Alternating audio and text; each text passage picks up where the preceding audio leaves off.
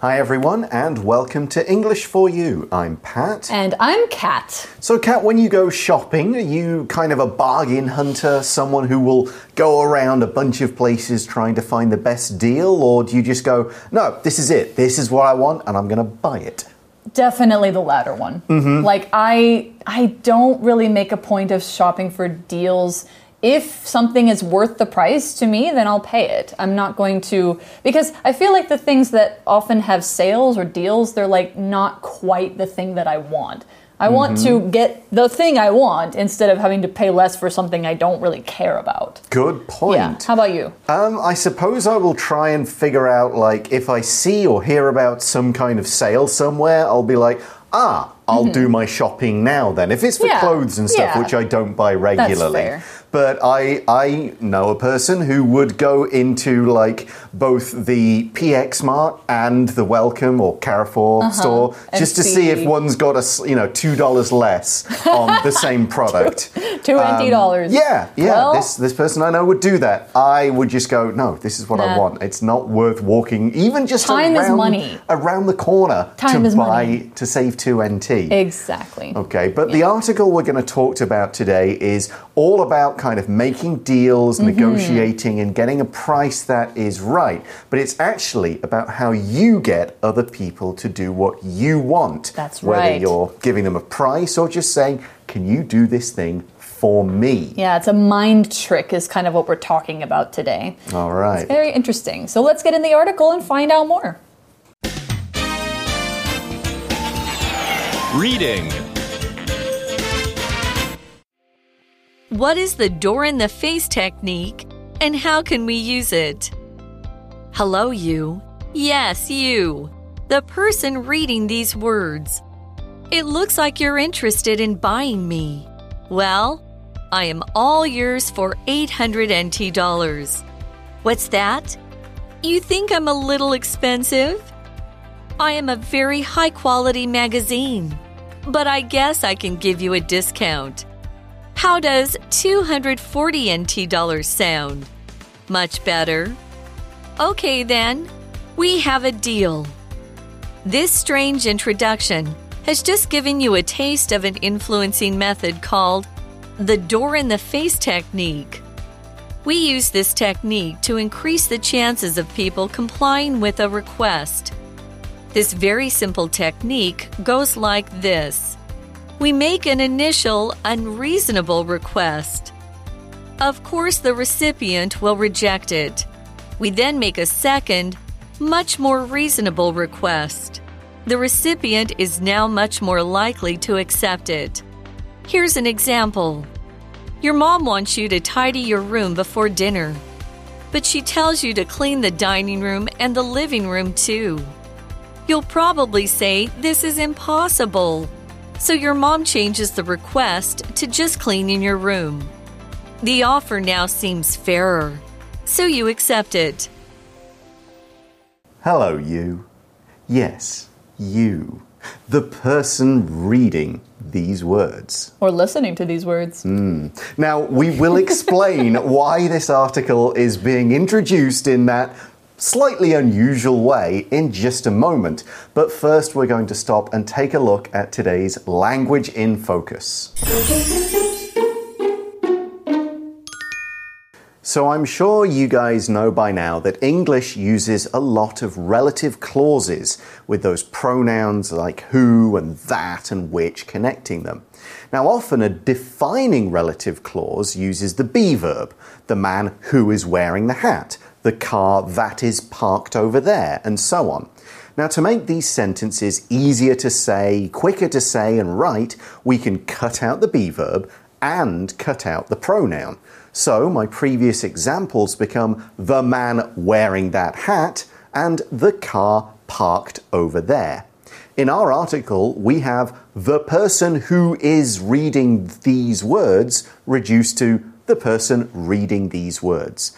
We just do this to unclutter the sentences by taking out words we don't really need. We can also do this by actually changing the form of the verb in the relative clause. So the person who finishes first will win a prize becomes the person finishing first will win a prize. We can use the ing form there. All right, for this next part, bear with me here. Pretend I'm a magazine. Oh. Yeah, pretend I'm a magazine. I have a nice shiny cover. There are words on me. It looks like you're interested in buying me. Well, I am all yours for 800 NT dollars.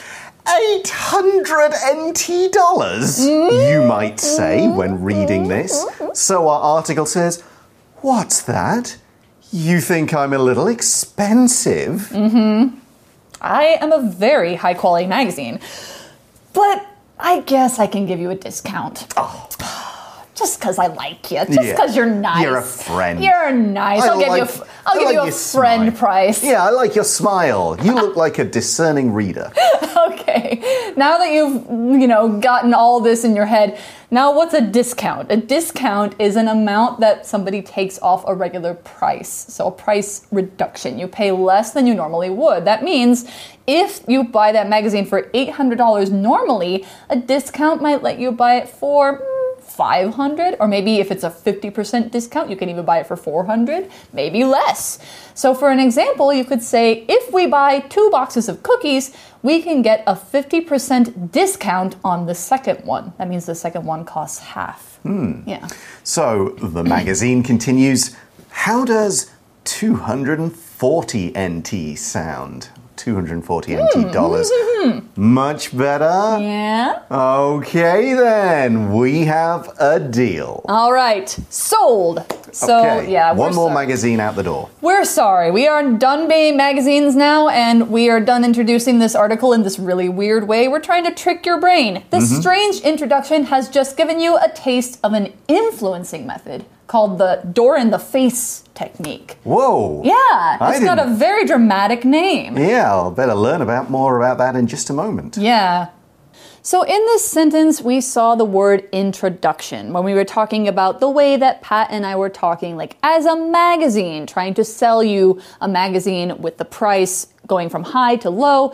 And we're giving you a little bit of a scenario, an introduction. That's the beginning part of a book or a speech or an essay or maybe a piece of music or something like that. And it explains or shows what's going to happen in the next part, in the main part. More generally, an introduction brings something to your mind for the first time. It introduces, that's the verb, introduces the idea to you. So you are ready to learn about the next part because now you have the idea in your mind from the introduction. So, an example sentence the book's introduction makes readers want to know more about the people in it. Now, in that last sentence, we did see another example of today's language in focus. We could say an influencing method that is called the door in the face technique, but we get rid of the that, we get rid of the mm. is, an influencing method called the door in the face technique. but right. what is a technique? Well, it's a way of doing something, it's a way of achieving a particular goal, often using some kind of skill that you've learned and practiced over time. Mm-hmm. And we often use this word when we're talking about artistic, scientific, or craft related procedures. We wouldn't talk about maybe a method for throwing garbage as such but we might talk about a method of painting, a method of uh, breathing if you're trying to get better at breathing for yoga or something like that. yeah. It's something that takes a bit of practice and skill. Mm-hmm. For example, the soccer player practiced his technique for taking free kicks for an hour during training. That's a lot of practice. Yeah, that's and I know I, I play did. Mm. or you play a musical instrument. You have to learn different techniques to do different kinds of notes. Yep. Yeah. So the article says about the door in the face technique. We use this technique to increase the chances of people complying with a request. So a request is somebody asking you to do something. If you comply with it, that means you do what you've been asked. Or if you've been ordered to do something, you comply with that order and you do what they asked you to do. You can also use word like obey. So you obey their request, you agree with their request. Basically, you do what you're being asked to do. So if you're being asked to buy something and you comply with it, you're going to get that deal. Exactly. Now we're going to look in a bit more detail now about the word request. So, a request is when somebody is asked to do something. It is the thing that people are asking you to do. That's how we use it as a noun. As a verb, it's the action of asking someone. So, if I say, Hey, could you look after my dog for the weekend? The request that I'm making, that's the thing, is looking after the dog. What I'm doing when I'm saying it is requesting. That's the verb. So, noun and verb. Here's an example sentence. If you want to take time off, you have to write a leave request and give it to your manager.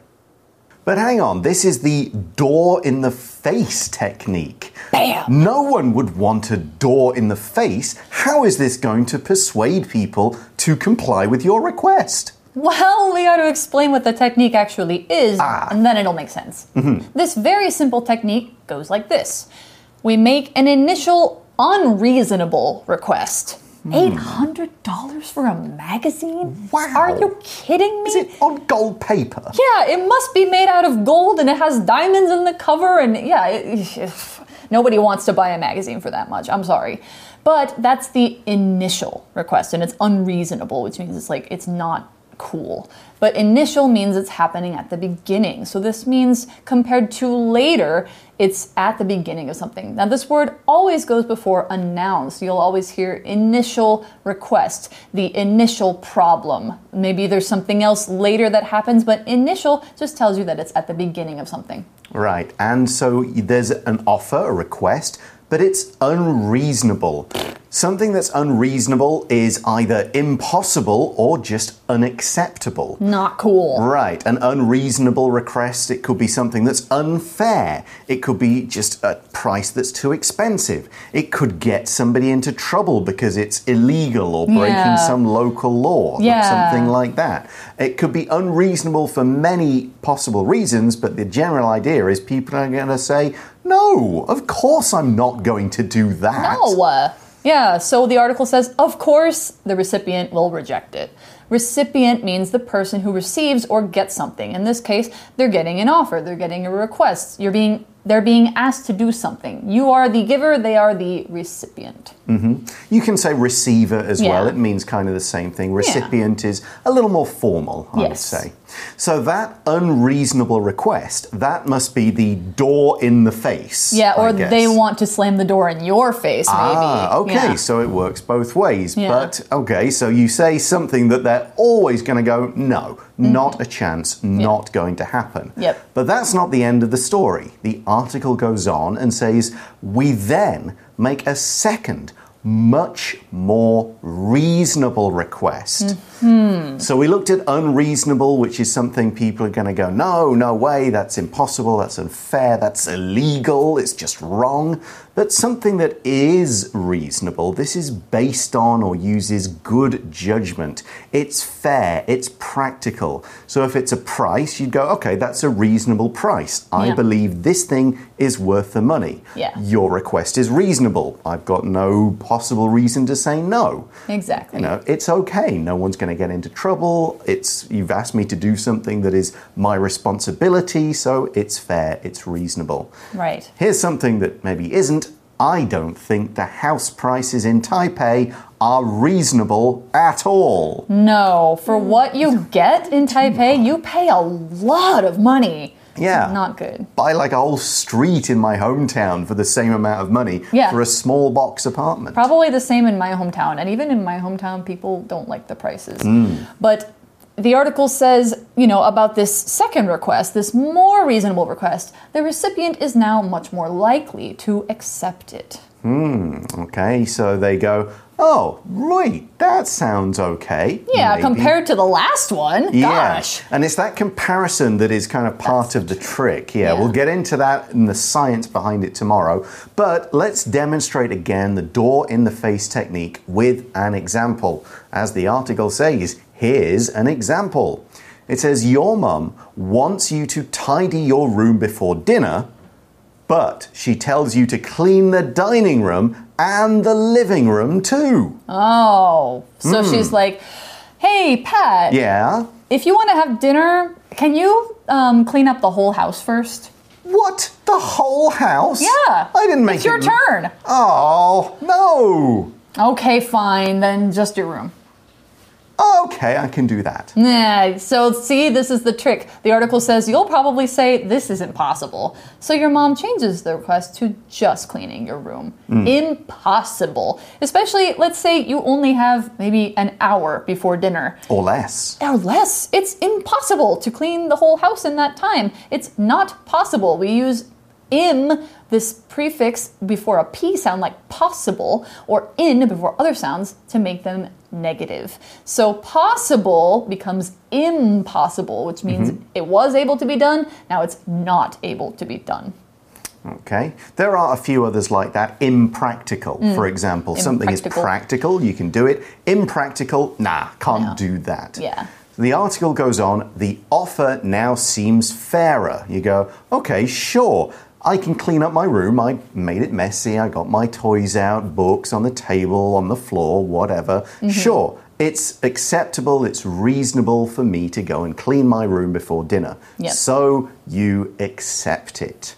Now, this is the offer. It's similar to request. The idea is when you present something to someone, and it's an idea, a suggestion, a price, a plan, to kind of see whether they accept it or not. Now, the word offer does imply that this can be discussed and modified. You can negotiate a bit. Mm-hmm. It's not set in stone unless you say something like, That's my final offer, mm-hmm. which means this is the last one, this is as good as it's going to That's get. That's the door in the face. Exactly. For example, you want to buy my car? Okay, make me an offer. Meaning, uh-huh. you tell me how much you are willing to pay. What do you think it's worth? And then I might make an offer back saying, oh, that's too low, give me this much. And Yeah. you go back and forth with different offers. Exactly. It's a verb as well, so you can say, he offered me this much money for my car. Yeah. Something like that. She offered me some coffee. Hmm. Yeah. Now, I guess part of the trick here is that if you just ask your kid and say, hey, go and tidy your room before dinner, the kid's going to be. No. No. Uh, maybe later. Why should I? Yeah. You know, I'll clean it later. Why does it have to be before dinner? Yeah. So if you just make that first request, which is what you really want, first, you still might get rejected. Mm-hmm. But if you make the unreasonable request first, then the kid is more likely to accept that second Yeah. offer again, the thing that you really want. Yep. Okay. And people do this a lot in sales, Yes. things like that. Yeah, persuasive people will do all this kind of thing a Oh, lot. yes. Now, we are going to look at the history of this kind of uh, technique. We're going to Mm-hmm. look at why it actually works, what is it that makes it work on people, but we're going to save that until tomorrow's part of the article. Right now, we're going to go to today's For You Chat question. Chat. All right, our For You chat question for today is kind of about your personality. It asks you to Mm-hmm. look inside. Do you think you're good at getting people to do things? Explain your answer. Oh, I've got to explain it. You've got to Oh, explain it. Can't just say yes or no. Cannot. Okay. Um, am I good at getting people to do things?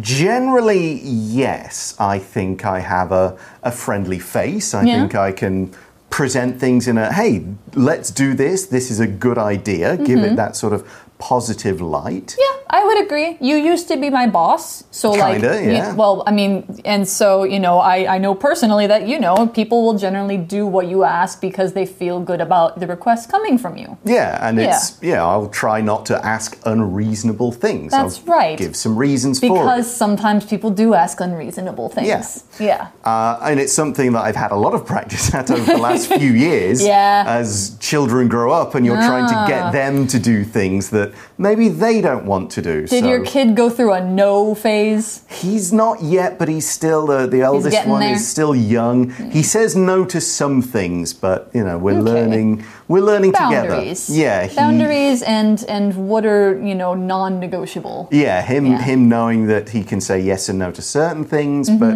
other things like no, you're doing that. So Mm-hmm. Yep. let's try and make it a fun thing or something you don't need to be asked That's to do every time. I think that being friendly and being uh, having good reasons makes people more likely to do what you want. It doesn't always have to be a trick. People Mm-hmm. want to be treated like they're smart. Yeah. So with kids, especially when I teach kids, I want to treat them like people. Yeah. So I think that's important. Treat people like they're smart and give them credit. And I think. Yeah. they will be more likely to accept your reasons because they think that you respect them. Right, absolutely. And with a kid, if it's that kind of tidying up thing, you Mm. just say, let's do it together. And you try and make it into a sort of a fun game involved in there. So Mm-hmm. Yeah, that's that too. Yeah. Instead of it being, oh, cleaning up, Yeah. what, what a chore, what hard work, it's like, oh, I'm, I'm Dad's telling me to do it, but dad doesn't have to do it. Yeah. Yeah, so if you make it like we can play together, you know, I'll ask you what this is, what color, what shape, Mm-hmm. just kind of make a bit of fun out of it, then yeah, it all goes a lot easier. But yes, it's a learning process. Yes. Okay, well, that is all the time we've got for today. But join us again tomorrow to learn more about exactly why the door in the face technique works. Mm-hmm. See you then. Bye for now. Bye. Vocabulary Review Discount. The restaurant near the university offers a 15% discount for students to help them save money.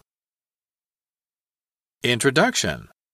I suggest that you read the introduction to this book to find out what it's about before you buy it. Technique. Linda learned a new technique for solving this kind of math problem in class today. Request. Steve made a request for some time off work for a vacation, which his manager accepted. Reasonable. This car seems too expensive, so it would be reasonable to ask for a cheaper price. Offer. Ryan said he would help clean the living room, and his mom gladly accepted the offer.